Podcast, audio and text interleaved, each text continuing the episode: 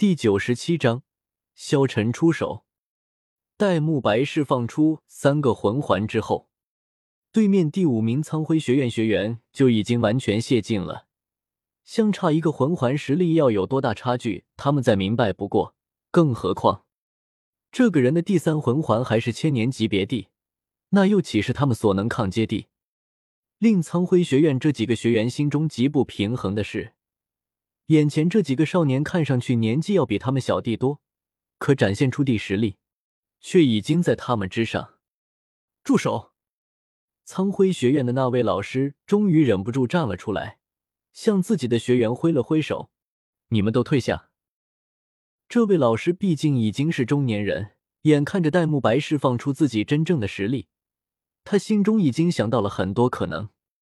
别说自己第几个学生不可能是对方的对手。就算能战胜对方，他也不会让他们再出手了。有些麻烦是不能招惹的。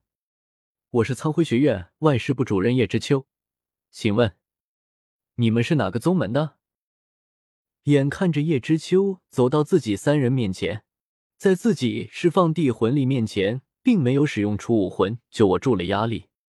戴沐白心中也是暗自凛然，眼前这种情况，他可以肯定。这个中年人地魂力远在自己之上。我们是史莱克学院的。没等戴沐白开口，胖子已经得意洋洋的说道，一边说着，他那赤裸裸的目光还狠狠的盯了苍辉学院那名唯一的女学员一眼。恶心！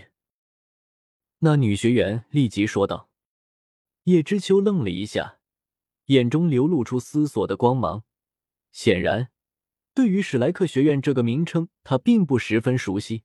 史莱克学院，好像没听说过。戴沐白冷哼一声：“那是你孤陋寡闻。”当然，心中虽然被对方地实力所震撼，可要是就这么退缩了，当着这么多食客地面，苍辉学院地脸面也就丢尽了。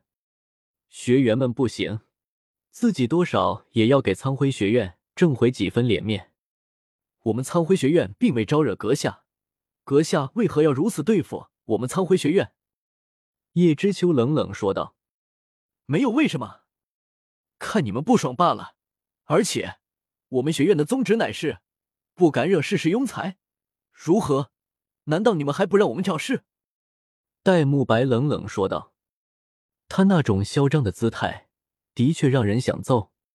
很好，这可是你说的。既然你欺负到了我们的头上，也别怪我们不客气。想到这里，叶知秋不再犹豫，眼中光芒一闪，也释放出了自己的武魂——武魂附体。一圈黑色地波纹从叶知秋体内释放而出，硬生生的将戴沐白、胖子三人的气势压了回去。他第四只同时收缩了三分之一，背后却已隆起。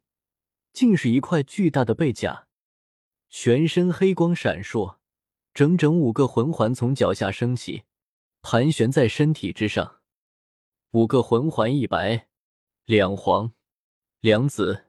这个苍辉学院地外事部主任，竟然是一名五十级以上地魂王级别高手。尽管叶知秋的魂环在同等级别中并不算很强，但五十几级的魂力摆在那里。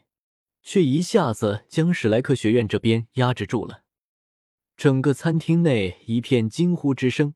毕竟，魂王在大陆上已经是不多见的魂师，实力相当强大，在一些王国已经可以拥有子爵甚至是伯爵的头衔。戴沐白帝脸色变了变，他没想到竟然会招惹到一个魂王。叶知秋帝话说的很漂亮。你们几个小孩子不懂事，以后不要乱说话。叫你们学院的老师出来。胖子龙叫一声：“就凭你这个老王八，还想见我们地老师？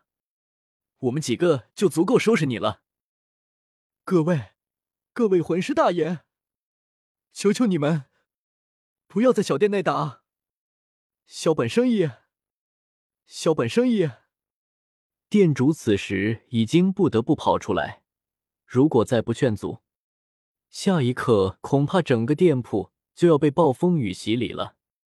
叶知秋拥有玄龟武魂，一生之中最忌讳的就是“王八”二字。本来他只是想吓唬眼前的几个少年一下也就算了，毕竟他可不想担上以大欺小的罪名。更何况他对眼前这些孩子背后地学院实力如何并不清楚。可胖子触犯了他的忌讳。叶知秋心中大怒，怒极反笑：“好，我就替你们的老师教育教育你们。我们到外面去。”说完，他转身就向外走去，背后的黑色大龟甲晃动的样子看上去有些搞笑，可他身上释放出的魂力却相当浑厚。一只老乌龟也敢来我们史莱克学院撒野？就在这时候，一声巨响。只见一个大汉走了出来，那人不是别人，正是赵无极。萧晨他们这边，他们的桌子都被人掀翻，所以萧晨慢慢的走了过去。